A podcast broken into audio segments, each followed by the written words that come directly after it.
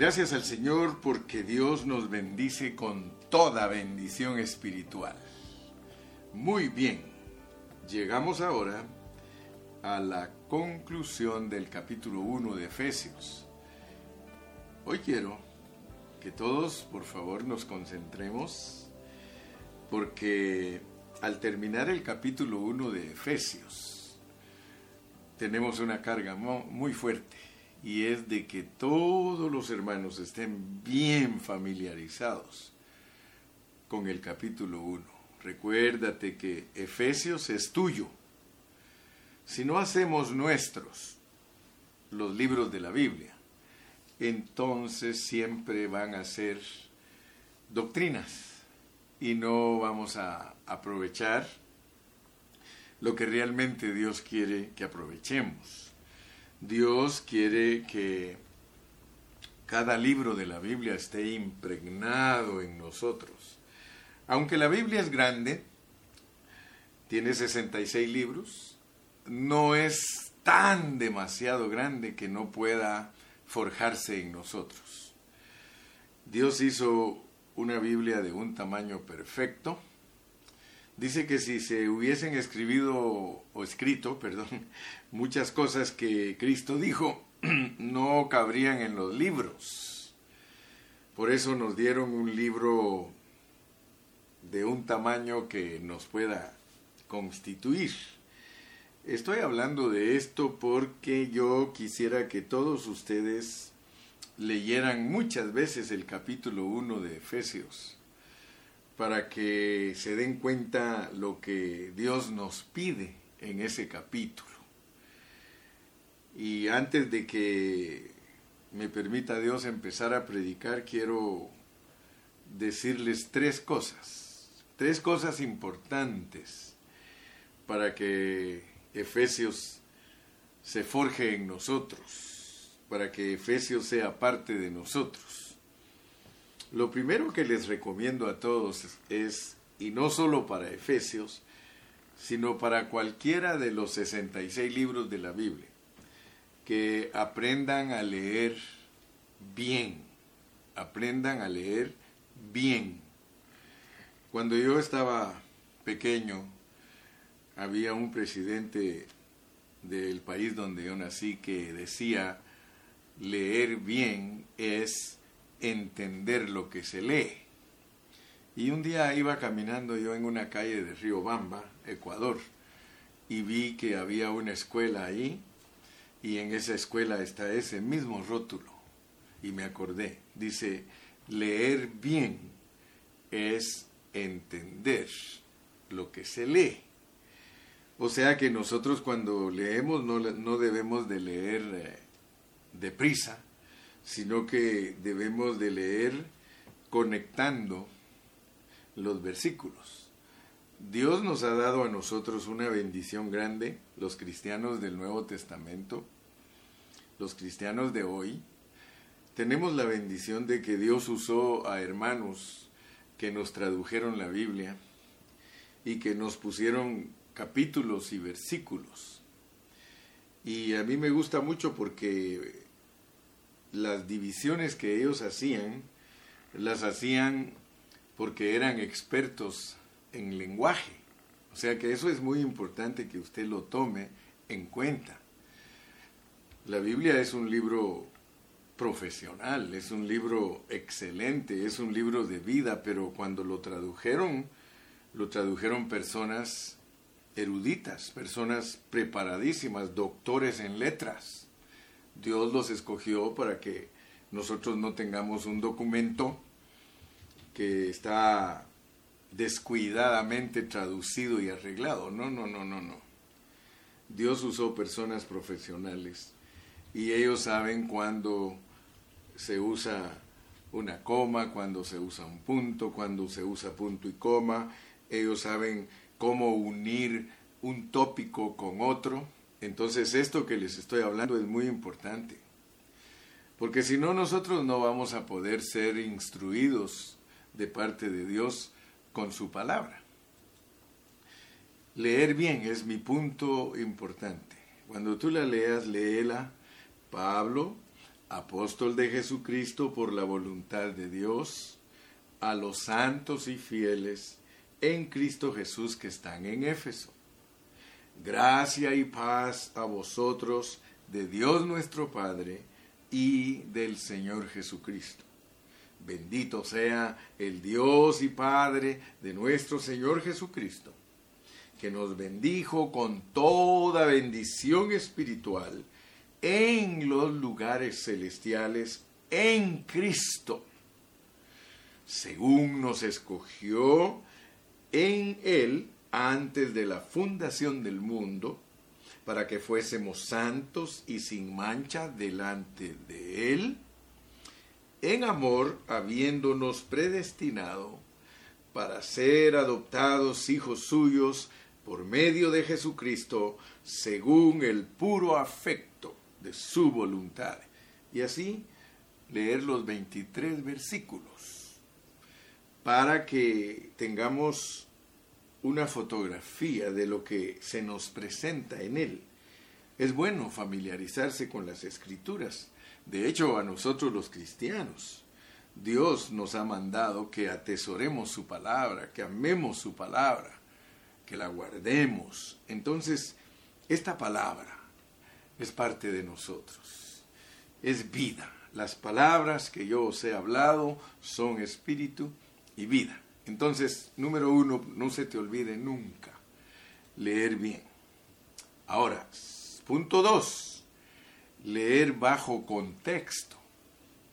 Porque si tú aprendes a leer bajo contexto, a estudiar la Biblia bajo contexto, entonces ninguno te va a torcer, ninguno va a poder confundirte no te va a poder engañar, porque tú aprendes. Escúchame bien, la Biblia no es un libro de interpretación privada, o sea que no es un libro para que un hombre la interprete y que los demás no la puedan interpretar. No, no, no, Señor.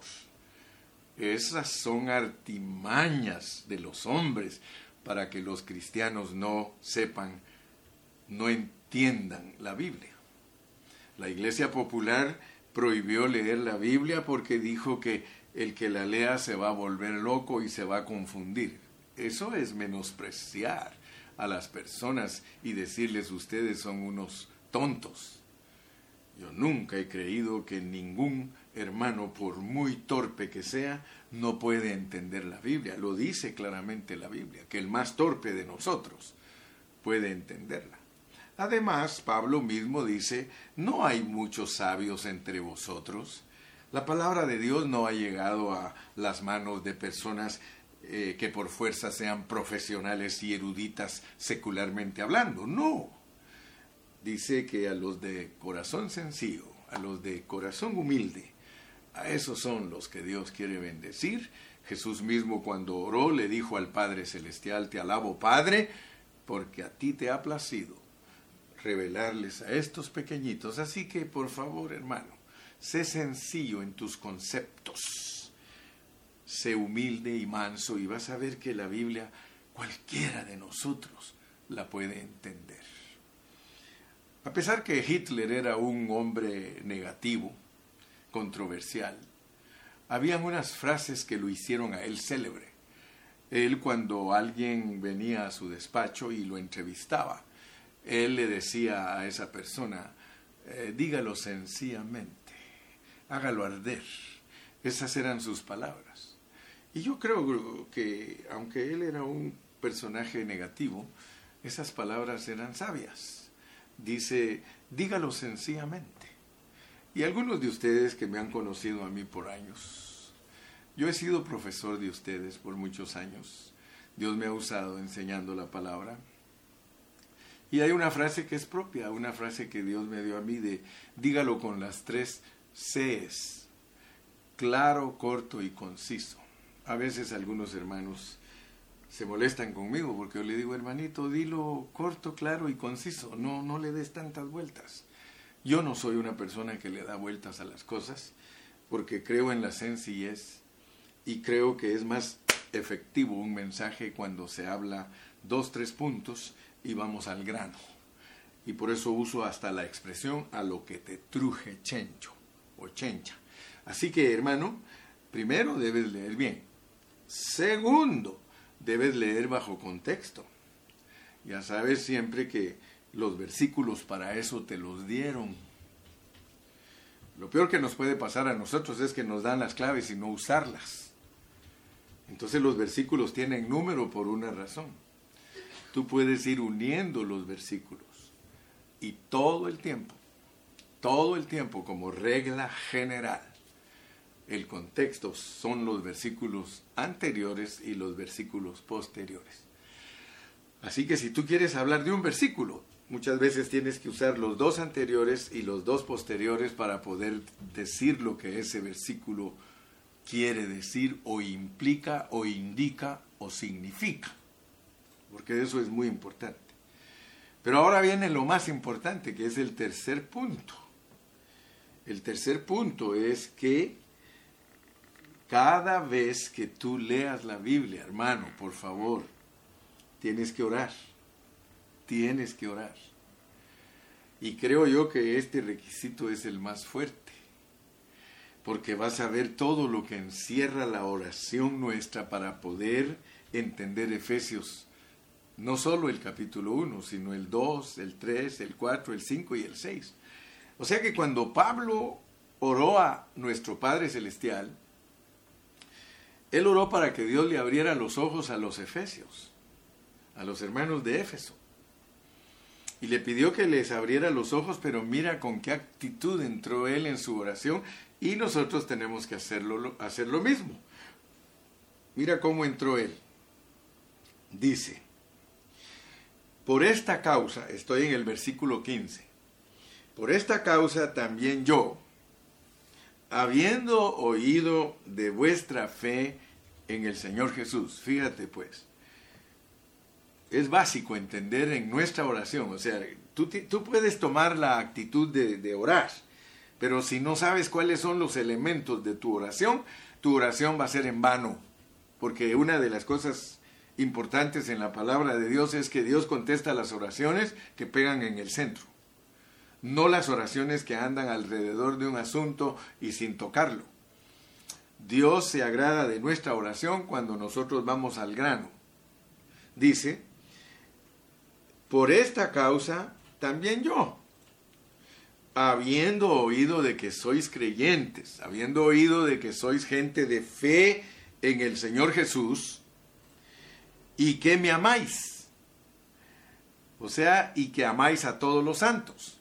Fíjense pues, porque estoy haciendo un resumen del capítulo 1, pero me voy a sentir muy triste si yo doy un resumen del capítulo 1 y no vamos a los elementos básicos de él para entender que la iglesia es la plenitud de aquel que todo lo llena en todo, porque ese es el versículo 23 y es la conclusión, y por eso fui un poco rudo con ustedes el día viernes, haciéndoles preguntas para ver si realmente ustedes están poniendo atención a las enseñanzas. Y por eso me porté fuerte, pero todos ya saben que los amo porque lo hago con amor. Si a veces soy exigente con ustedes, es porque los amo y me gusta ver que están aprovechando su tiempo, porque me frustro al no verme correspondido de parte de ustedes de contestar mis preguntas para que yo esté seguro que ustedes aprendieron. Entonces, la actitud de nosotros en nuestra oración es muy importante porque tenemos que amar a los hermanos. Si tú te acercas a Dios con simpleza, si te acercas a Dios sin tener un sentimiento hacia los hermanos, hermano, tu oración es fake, es falsa. Tu oración, o tal vez no es falsa, sino ignorante y no va a pegar en el centro. Tú debes de saber que es importante que todos los hermanos cuando lean la Biblia oremos por ellos, pero oremos por ellos amándolos. Y tú te vas a dar cuenta cuando entremos al capítulo 2, por qué el apóstol Pablo amaba tanto a los hermanos. No vayas a creer que los amaba porque le daban ofrendas. Claro que los amaba cuando le daban ofrenda, creo que los amaba más, pero él había motivos más profundos de amar a los hermanos que simplemente recibir de ellos cosas materiales. Mira, cuando te acerques a orar por los hermanos, siempre piensa que ellos son creyentes, no son cualquier cosa, son gente de fe, porque creen en Cristo, y debemos de hacerlo amando a todos los santos. Y no solamente orar por ellos de vez en cuando, hermano. El versículo 16 dice, no ceso, no ceso de dar gracias por vosotros. Hermanos, entonces aquí hay patrones establecidos, hermano. Si yo te he hablado de colosenciar, hermano, más te vale que tú pongas atención a lo esencial en el capítulo 1 porque es el bosquejo para que entiendas todos los otros cinco capítulos.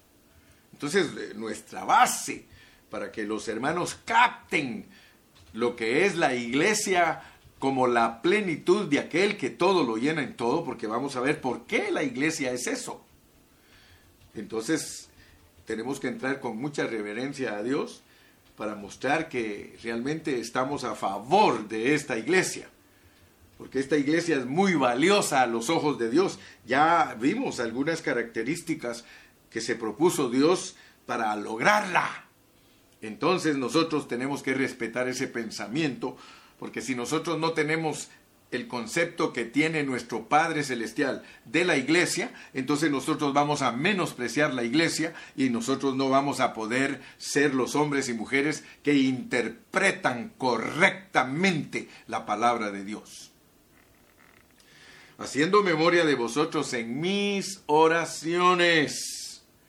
Muy bien, entonces primero Él nos muestra cuánto amor tiene por esa gente, cuánto amor tiene por los hermanos, él dice que no hay que hacerlo eh, olvidándonos, sino que siempre, siempre pensando en los hermanos, debido a que son gente de fe y tenemos amor por ellos. Pero luego nos dice el motivo por el cual va a orar. O sea que hay que orar, hermanos. Dios sí quiere que oremos, pero tenemos que hacer de nuestra oración algo compacto, algo sólido. Y aquí están los para qué hay que orar. ¿Para qué hay que orar? Para que el Dios de nuestro Señor Jesucristo, el Padre de Gloria, os dé espíritu de sabiduría y de revelación en el conocimiento de Él.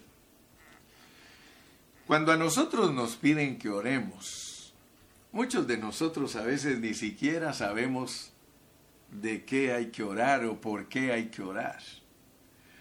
Pero si somos sabios y ponemos atención, cada vez que ores, no te pongas inmediatamente a pedirle cosas a Dios, hermano. Tu oración tiene que ser una oración ordenada.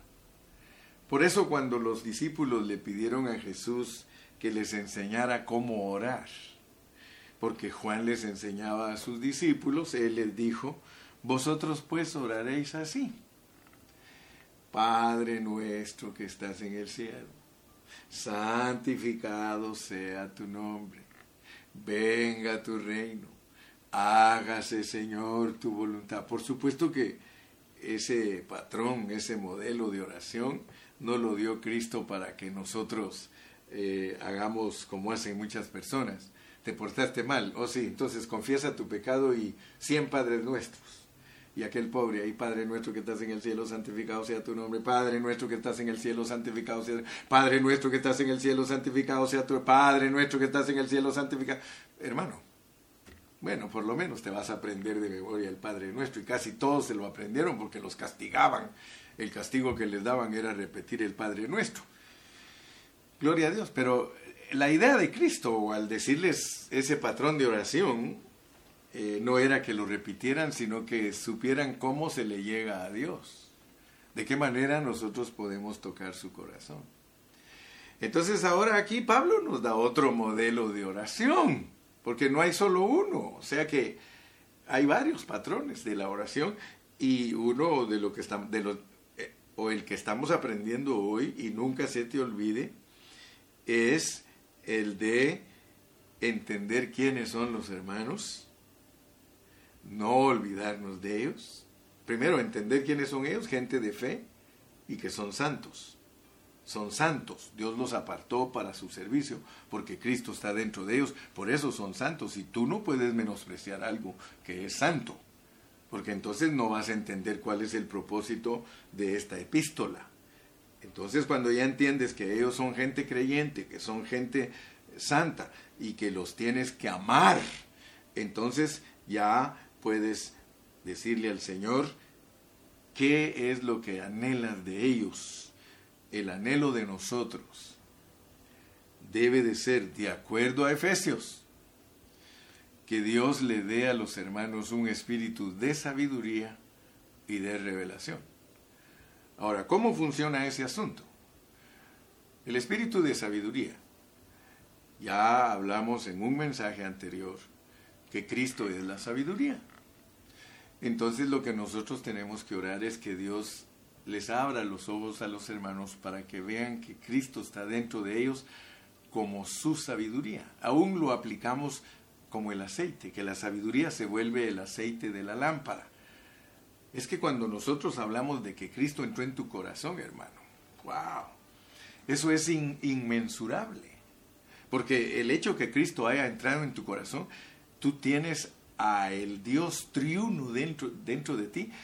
Y, eso, hermano, eso es algo grandioso, es algo excelentísimo, es algo que no se puede percibir tan fácilmente. O sea que tú tienes todo, todo, todo, tú tienes la totalidad dentro de ti. Tú no estás escaso, tú no eres pobrecito, hermano. Tú no eres un miserable. Tú eres alguien que tiene al Dios completo dentro de ti, Padre, Hijo y Espíritu Santo. Entonces, mi punto, hermano, es de que tú tienes que orar para que los hermanos Dios les abra los ojos, que vean eso, que vean eso. O sea que cuando los hermanos ven lo que ellos tienen dentro de ellos, no son pobrecitos, ni son miserables, ni son fracasados. Mucho del fracaso de nosotros como cristianos es debido a eso, que, que, no hemos orado para que Dios les abra sus ojos. Aquí dice, mira, alumbrando los ojos de vuestro entendimiento. Eh, o sea que nosotros tenemos que pedirle a Dios no solamente que ellos vean que tienen un espíritu de sabiduría y de revelación, sino que también tenemos que orar para que Dios les alumbre los ojos de su corazón cuando se habla del entendimiento, ustedes saben que la mente es la parte líder del alma, entonces estamos hablando del corazón del hombre, para que los ojos de nuestro corazón sean abiertos, pero inmediatamente después que tú le pides a Dios que les abra los ojos a los hermanos, tienes que decirle, ¿para qué? ¿Para qué quieres tú que Dios les abra los ojos a los hermanos? ¿Para qué quiere el hermano Gilberto que Dios les abra los ojos a los hermanos? Yo he aprendido a orar por todos mis hermanos, por todas mis ovejitas. Yo le he dicho, Señor, ábrele los ojos a mis hermanos. Ábrele los ojos, por favor, porque si tú no les abres los ojos, ellos se quedan ciegos en este pasaje, se quedan ciegos en Efesios 1, se quedan ciegos, ciegos en Efesios 2, en Efesios 3, en Efesios 4, Efesios 5 y Efesios 6, porque la oración es para entender todo Efesios, todo Efesios. Y ahorita queremos entender el capítulo 1. Yo quiero que Dios te constituya a ti del capítulo 1. Yo no sé cuánto realmente amas tú a Dios que estás interesado que Él se forje en ti, se te permite, te, te, como te bautice, te deje totalmente empapado. Yo no sé, hermano, mira, yo no conozco tu corazón, yo no sé cuánto realmente tienes tú de interés de entender la Biblia. Porque algunos creen que solo los pastores tienen que entender la Biblia. No, si los pastores fueran los únicos que tienen que entender la Biblia, entonces yo te estaría en esta mañana predicando de la interpretación privada de la Biblia que solo es dada a nosotros los pastores. Y cuidado que se atrevan ustedes a interpretar la Biblia porque se van a torcer y no la van a entender. Pero te das cuenta que yo no estoy predicando de esa manera. Yo no estoy predicando semper fidelis ora pro nobis paquitis como preparitis las salsitis de los conejitis, ¿verdad que no? Yo no te estoy predicando en latín para que tú no entiendas. O sea que eso lo hizo la Iglesia Popular para que los hermanos no entendieran qué es lo que realmente la Biblia dice. Y entre más se mantiene a la gente en la ignorancia, más fácil manipularla. Bendito sea Dios, hermano, que nosotros somos ministros no fraudulentos. Yo no estoy manipulando a nadie. Al contrario, le exijo y le digo, Tú tienes que aprender a interpretar la Biblia para que no te engañen, para que no te estén metiendo el dedo en la boca que te estén dando a tolito con el dedito en la boca, hermano. Tú tienes que ser un cristiano que sabe dónde tiene la nariz. Amén. Amén, aunque no me digas amén. Si me puedes decir amén, yo voy a decir junto contigo amén, gloria a Dios. Alumbrando los ojos de vuestro entendimiento. Ahora, ¿para qué es que oramos que Dios les abra los ojos? Aquí te va pues la primera para que sepáis, para que sepáis cuál es la esperanza de tu llamamiento. Fíjate qué, qué importante es. Porque quiero decirte que hay miles de miles de hermanos, millones de hermanos que Dios no les ha abierto sus ojos para que ellos puedan ver la esperanza de su llamamiento. O sea que nosotros tenemos un llamamiento con esperanza. Y si tú, hermano, no tienes entendimiento de eso, tú no vas a esperar a Cristo en una manera normal. Ya te predicamos de esperar a Cristo en una manera normal, porque la esperanza, como la palabra, la palabra misma lo dice, es esperar. ¿De qué manera estás esperando que Cristo regrese? Y allí te expliqué que lo más importante en esperar a Cristo no es que aparezca en las nubes, porque cuando Él aparezca en las nubes, ya es la fase final de su advenimiento y ya viene para venir a juzgar a la gente de la tierra, pero están llegándole sus remanentes al aire para que los juzgue, porque tú debes de saber que el tribunal de Cristo es Cristo mismo. Así como tú te pones a leer en la Biblia y Dios te revela que Él está sentado en el trono, como por ejemplo en Apocalipsis 12 dice que el hijo varón le llega al trono, es arrebatado al trono y son los que resucitan. Entonces, el Señor va a venir bajando. A los primeros que juzga el Señor es a los eh, el hijo varón que le llega al trono, pero inmediatamente que le llega el hijo varón, le van a llegar las primicias, the first fruits, las primicias le van a llegar al monte Sión y también las va a juzgar, porque donde quiera que Él está, está el trono. Y eso te lo compruebo con la escritura. En Mateo 25 dice que cuando Él ya ponga sus pies sobre el monte de los olivos, le van a juntar todas las naciones y Él va a estar sentado en su trono de gloria. Y estar sentado en el trono de gloria es estar sentado donde Él esté, porque Él es la gloria de Dios. Amén. Entonces no nos confundamos, no hagamos del Evangelio un asunto complicado, sino que vayámonos a la sencillez de la palabra y dejemos que Dios nos instruya. Entonces te dije que es importante que sepas que tienes un, eh, una, eh, que tu llamamiento tiene esperanza. Entonces, por lo tanto, si Dios no te abre tus ojos, vas a estar esperando a Cristo en una manera descuidada, en una manera que no vas a poder crecer espiritualmente, mucho menos vas a ser vencedor. Ya te lo dije, pues. Otra cosa, dice que Dios debe de abrir nuestros ojos para que nosotros sepamos cuáles son las riquezas de la gloria. Fíjate, cuáles las riquezas de la gloria de su herencia. ¿Cuáles son las riquezas de la gloria de su herencia en los santos? Fíjate pues. O sea que Dios no solo está buscando que tú lo heredes a Él, sino que Él está buscando, fíjate, no, escúchame bien, porque a veces creemos que ya captamos. Él no solo está esperando que tú lo heredes a Él, sino que Él heredarte a ti. Bien importante que entiendas que en Efesios hay una herencia mutua. Y la resumí en el momento determinado con las palabras de Cantar de los Cantares, mi amado es mío y yo soy de mi amado. Así que entendemos pues que en este asunto, en la administración divina, en el plan divino, en la economía divina, el propósito es poseernos el uno al otro. Yo poseer a Dios y que Dios me posea a mí. Por eso dice aquí, ¿cuáles las riquezas de la expresión? ¿Cuáles las riquezas de la expresión? Te lo estoy haciendo más fácil porque a estas alturas ya entiendes que gloria es expresión. Entonces, ¿cuáles son las riquezas de la expresión? ¿Cuáles son las riquezas que se pueden ver en ti? Porque tú eres la gloria de Dios. ¿Cuáles son las riquezas de la expresión? Amén.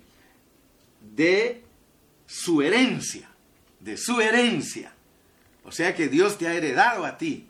Dios te ha dado cosas a ti para que sean incrementadas, son riquezas para que produzcan mucho valor. Entonces tienes que saber que Dios te tiene que abrir los ojos para que tú veas esas riquezas de Cristo que se expresan a través de ti.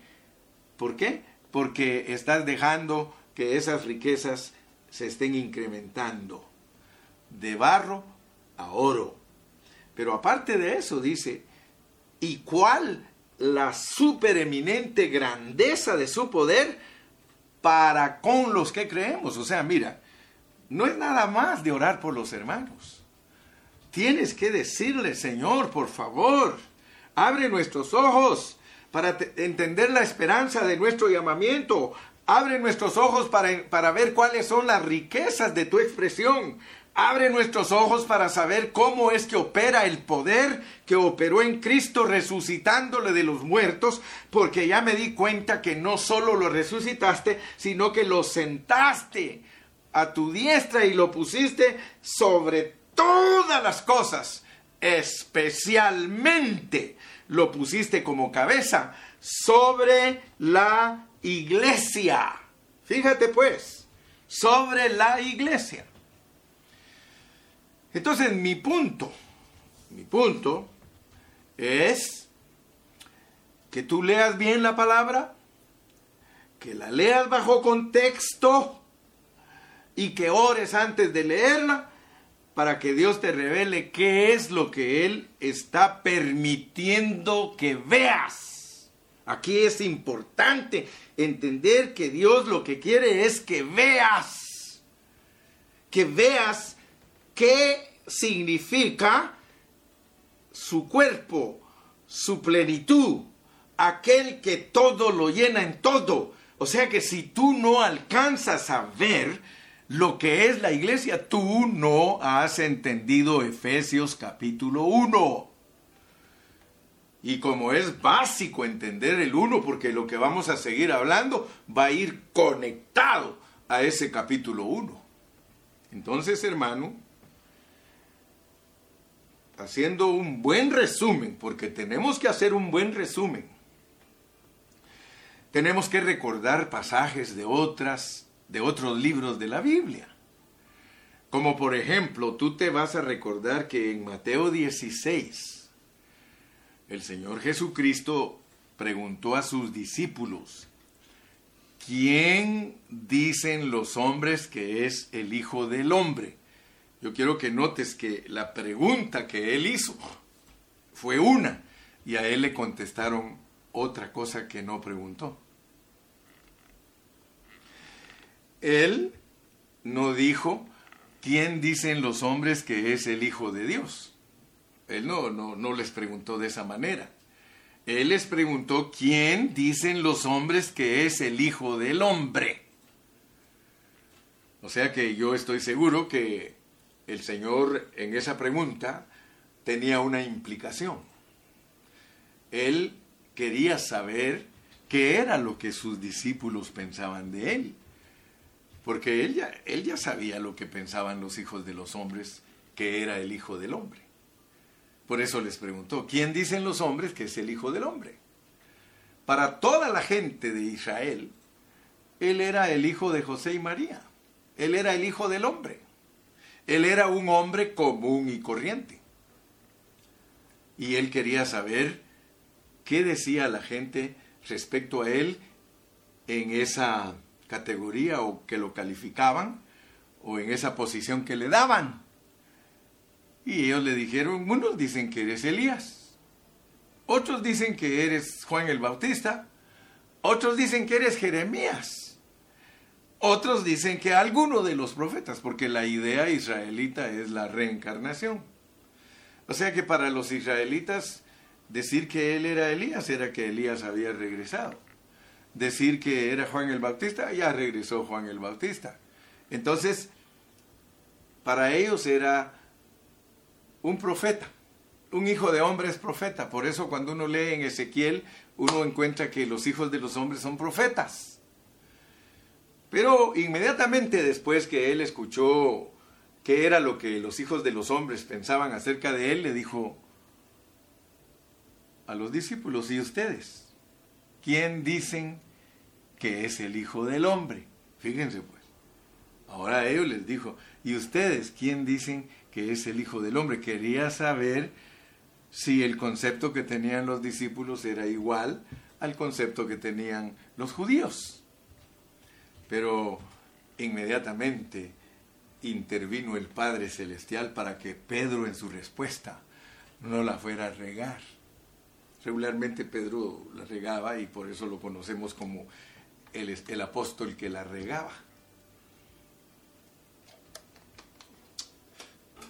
Pero, ¿cuáles fueron las palabras que articularon los labios de Pedro? Tú eres el Cristo, el Hijo del Dios viviente. Tú eres el Cristo, el Hijo del Dios viviente. Fíjate. ¿Y qué le contestó el Señor? Ya todos nosotros sabemos. Esos pasajes son famosos entre todo el pueblo cristiano, pero siempre Dios nos va a dar una palabra fresca, porque su palabra es fresca. Cuando Pedro dijo, tú eres el Cristo, el Hijo del Dios viviente, él le dijo que esa declaración era una roca. Esa declaración, Pedro, que tú diste es una roca y no, y, no, no es inspiración natural tuya. Eso te vino directo de mi Padre que está en el cielo. Tú eres el Cristo el Hijo del Dios viviente. Fíjese lo que le estaba contestando Pedro. Pedro le estaba diciendo al Señor, tú eres Dios. Tú eres Dios. Tú eres el Cristo, el Hijo del Dios viviente. Bendito el Dios y Padre de nuestro Señor Jesucristo. Pablo está diciendo que Cristo como hombre tiene Dios. Cristo como hombre, hermanos, tiene Dios y no hay pérdida. Pero como hijo, como hijo de Dios, tiene padre. Y esa fue la razón por la cual lo mataron los judíos, porque él dijo que era hijo de Dios se estaba haciendo igual a Dios porque un perro engendra un perro, un, una gallina engendra una gallina, un gatito engendra un gatito. Él está diciendo yo soy Dios. Y lo dijo. Y por eso lo crucificaron. Cuando uno de sus discípulos le dijo, muéstranos al Padre y nos basta, él dijo, ¿cuánto tiempo hace que estoy con vosotros, Felipe? Y no me habéis conocido. El que me ha visto a mí, ha visto al Padre o no creéis que yo soy en el Padre y el Padre en mí. El que me ha visto a mí, ha visto al Padre. Entonces, hermano, no te hagas bolas. No te confundas ni que los falsos testigos de Jehová te hagan razonar, porque esto no es para razonar, esto es para recibirlo en tu espíritu y creerlo. Aleluya. Gloria a Dios, hermano. Muy bien. Entonces, como decía aquel hermano, aquí vamos bien, decía la loca y la llevaban del pelo. Vamos bien, hermano. Si nosotros no tuviésemos Mateo 16, a nosotros nos sería más difícil entender muchas otras cosas en las escrituras. Pero la declaración que hizo el apóstol Pedro fue que, que Cristo es la roca Y por eso el himnólogo se inspiró, Cristo es la roca de que está brotando, agua de vida saludable para ti. Cristo es la roca de que está brotando, agua de vida saludable para ti. Aleluya, ese canto me gusta mucho porque es un tango. Y yo tango hambre, hermano, tango hambre de la palabra. Mira, cuando él dijo que, que Cristo era una roca, él le dijo, y yo también te digo que tú eres piedra. Y yo también te digo que tú eres piedra. Y sobre esa roca pondré todas las piedrecitas que son ustedes los creyentes para edificar mi iglesia. Fíjate la mentalidad del Señor. La mentalidad de Cristo es que Él va a edificar su iglesia. Cuando nosotros estudiamos tipología, nosotros e, estudiamos a David y a Salomón. ellos dos fueron reyes de Israel y David es tipo de Cristo y Salomón es tipo del Espíritu Santo. David no pudo edificar casa para Dios porque sus manos estaban llenas de sangre, era un guerrero, es tipo de Cristo muriendo en la cruz del Calvario. Pero su hijo Salomón, que estableció un reinado de paz, tipo del milenio, él sí puede edificarle casa a Dios. De hecho, su hijo le dejó, su papá le dejó todos los materiales y él usó todos los materiales que le dio su papá para edificarle la casa a Dios, que significa que Cristo que tenía que morir en la cruz no era el que iba a edificar la iglesia, sino en resurrección como el Espíritu Santo. Y por eso hoy día el Señor está edificando su iglesia. Él es la roca y nosotros las piedrecitas. Y Él está edificando su iglesia. Ahora, ¿por qué estoy aplicándote todo esto? Ahorita vamos pues, porque vamos a ir al punto. Los minutos que me quedan me van a servir para explicarte lo que quiero que comprendas en el resumen de Efesios capítulo 1. Tenemos que tener un resumen de Efesios 1, pero entender lo que estamos hablando. Porque de nada nos sirve predicar y hablar y hablar y hablar si no se queda un, pensamiento centrado y sólido en nuestras mentes de lo que Dios nos permitió efesenciar. Amén. Gloria a Dios. Entonces, fíjate pues, Efesios, Efesios, la razón por la cual el apóstol te habla desde el versículo 3, Efesios 1, 3, 4, 5 y 6, te habla de las bendiciones espirituales que se originan en Dios como el Padre Celestial. Pero ya te dije, tenemos que entender quién es Cristo. Porque si no entendemos quién es Cristo, nosotros no vamos a entender el capítulo 1 de Efesios.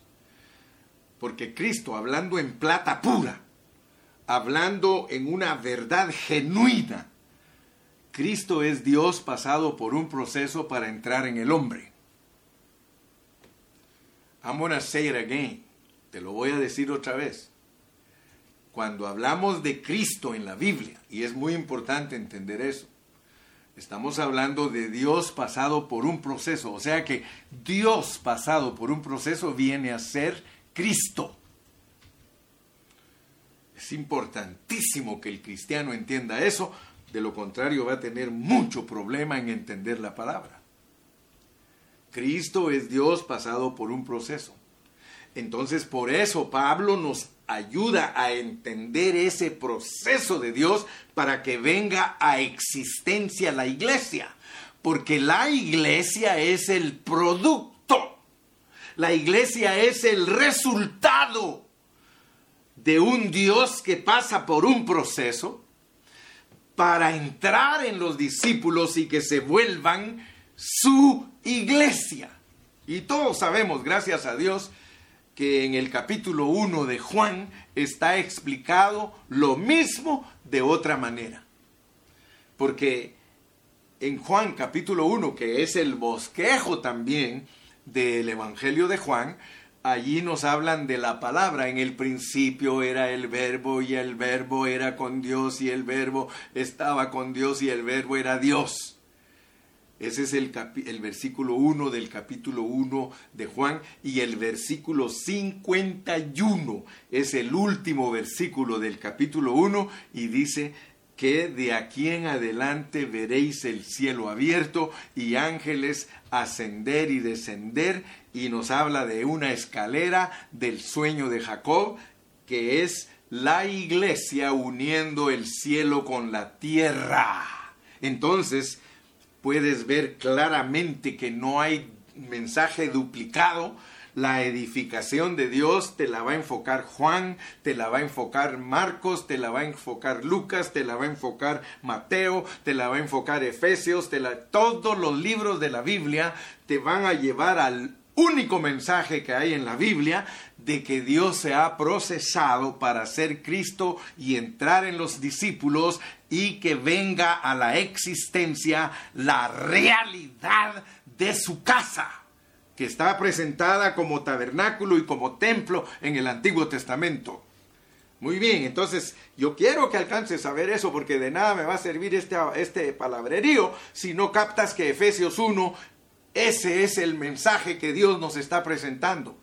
Que Él como Padre nos escoge y nos predestina, como Hijo nos redime y como Espíritu nos sella y se da a nosotros como las arras para continuar salvándonos diariamente hasta que se vea en nosotros la plenitud de aquel que todo lo llena en todo, aleluya. Pero para ver esto, dice, para ver esto, te tienen que abrir los ojos. Por eso es que la iglesia no puede verlo. Por eso hay mayoría de cristianos y mayoría de pastores y siervos que no saben predicar la Biblia porque no les han abierto los ojos para que vean que lo que el Padre, el Hijo y el Espíritu proveen es para que exista la iglesia, pero si no te abren los ojos, no lo ves. Y entonces te vas a perder toda la bendición de saber cuál es la esperanza de tu llamamiento, cuáles son las riquezas de la gloria de su, de su herencia, cuál es la supereminente grandeza del poder, cuál es la fuerza que operó en Cristo que lo levantó de los muertos, por qué, por qué Dios lo, exaltó a lo sumo y le dio un nombre que es sobre todo nombre y lo sentó en los lugares celestiales y lo puso como cabeza sobre la iglesia. Aleluya para que sea la expresión plena de Dios. Aleluya. Entonces, mi amado hermano, yo quiero decirte en esta preciosa mañana en California y tarde allá por México, quiero decirte que Dios tiene un objetivo. Dios tiene un objetivo y él lo muestra en Efesios capítulo 1 con lujo de detalles, lujo de detalles. Efesios capítulo 1, nunca se te olvide. Es la explicación del proceso de Dios para que la iglesia venga a existencia bajo sujeción de una cabeza. Aleluya. Entonces, como nosotros tenemos que seguir predicando, y yo tengo que seguir predicando Efesios, porque ahora voy a entrar al capítulo 2, mañana entramos al capítulo 2. Pero quiero que Dios te abra tus ojos. Mira cómo empieza el capítulo 2. Y Él, y Él os dio vida a vosotros cuando estabais muertos en vuestros delitos y pecados. Abre bien tus ojos. Dile, Señor, dame entendimiento, ¿qué es lo que me quieres transmitir? Lo primero que debes de ver en Efesios 1 es la cabeza, la roca. Porque el 2 nos va a explicar lo que es la iglesia con otros materiales. O sea que el material principal de la iglesia es Dios pasado por un proceso. Ese es el material principal de la iglesia. Es la divinidad de, Dios. Es la vida y naturaleza de Dios. Por eso es que Efesios no comienza como empieza Romanos. Efesios empieza de otra manera. Efesios es el punto de vista de Dios, de lo que es la iglesia. Pero Él te abre tus ojos y te dice, mira, mira, mira, mira, el material principal de la iglesia es lo que yo hago por ustedes. Se llama roca. Hablando gramaticalmente, y tú puedes investigarlo. Ninguno empieza una oración con una Y. La y. La Y no es para empezar una oración. La Y es para hablar de otra cosa. Manzanas y peras. Peras y manzanas. Inmediatamente después de que Dios te abre tus ojos y te revela que el Dios triuno, Padre, Hijo y Espíritu pasaron por un proceso para producir la iglesia, y ora fervientemente el apóstol que Dios te abra tus ojos para ver eso. Te dice, y él os dio vida a vosotros cuando estabais muertos en vuestros delitos y pecados. Ahora te va a hablar de otro punto de vista de Dios acerca de lo que es la iglesia. Y solo te estoy adelantando para mañana. De la manera que empieza Efesios 1 es demostrando lo que Dios es para que exista la iglesia de la manera que empieza el capítulo 2. Mira para qué es. Veamos el último versículo del capítulo 2. Y ahí ahora me vas a entender, pero clarito, clarito. Dice en el versículo 21, en quien todo el edificio, bien coordinado, va creciendo para ser un templo santo en el Señor en quien vosotros también sois juntamente edificados para morada de Dios en el Espíritu. Yo te pregunto, ¿alcanzas a ver que el capítulo 1 habla de la manera en que Dios construye su iglesia o el resultado de lo que Él hizo se vuelve su iglesia? Pues ahora te va a hablar en el capítulo 2 que el resultado de el material que se llaman piedritas, Cristo es la roca, capítulo 1, pero ahora va a hablar de las piedritas, capítulo 2, y las piedritas, Dios quiere que tú sepas y no te quiere engañar, que las piedritas son un material que antes de ponerlo junto para que exista su iglesia, Él tiene que hacer un trabajo en esas piedritas. Primero las encuentra, las encuentra muertas. Dice, y Él os dio vida a vosotros cuando estabais muertos. Mira qué contraste, hermano. De un material fino, vida, Cristo, ahora van a hablar de un material muerto, un material deplorable. Pero mira lo que Dios quiere mostrarte, que la unión de este material divino, unido a este material transformado, va a cumplir su propósito. Entonces lo que yo quiero nada más para terminar hoy es decirte que aquí están los dos materiales para construir la iglesia. Capítulo 1 es el material divino, capítulo 2 es el material humano. La iglesia, aunque nos cueste entender, aleluya, es la mezcla de Dios con el hombre pecador regenerado. Aleluya. Esto va a estar excitante, porque nosotros vamos a aprender bien lo que Dios nos quiere enseñar. Sigue orando por el hermano Carrillo, para que Dios le abra la palabra y que de esa manera yo te la pueda presentar abierta y tú la atesores. Atesórala. De verdad, mira, Qué lindo. Yo le doy gracias a Dios que Él me ha abierto su palabra. Yo ahora puedo ver claramente que lo que Dios presenta en el capítulo 1 de Efesios es el material divino y en el capítulo 2 el material humano. O sea que la iglesia es la composición de la unión de la divinidad con la humanidad. ¡Qué amor, hermano! Ahora vas a entender en el capítulo 2 por qué tienes que orar con mucho amor por los hermanos, porque te vas a dar cuenta que lo que estamos hablando, solo el amor de Dios lo puede haber planificado. Por eso dice, en amor, habiéndonos predestinado. ¿Por qué?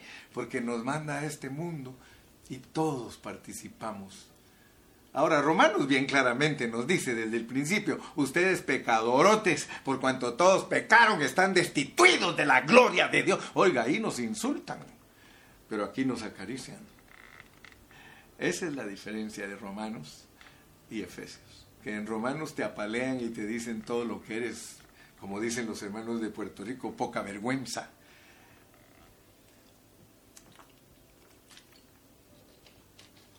Efesios nos hace aceptos a Dios.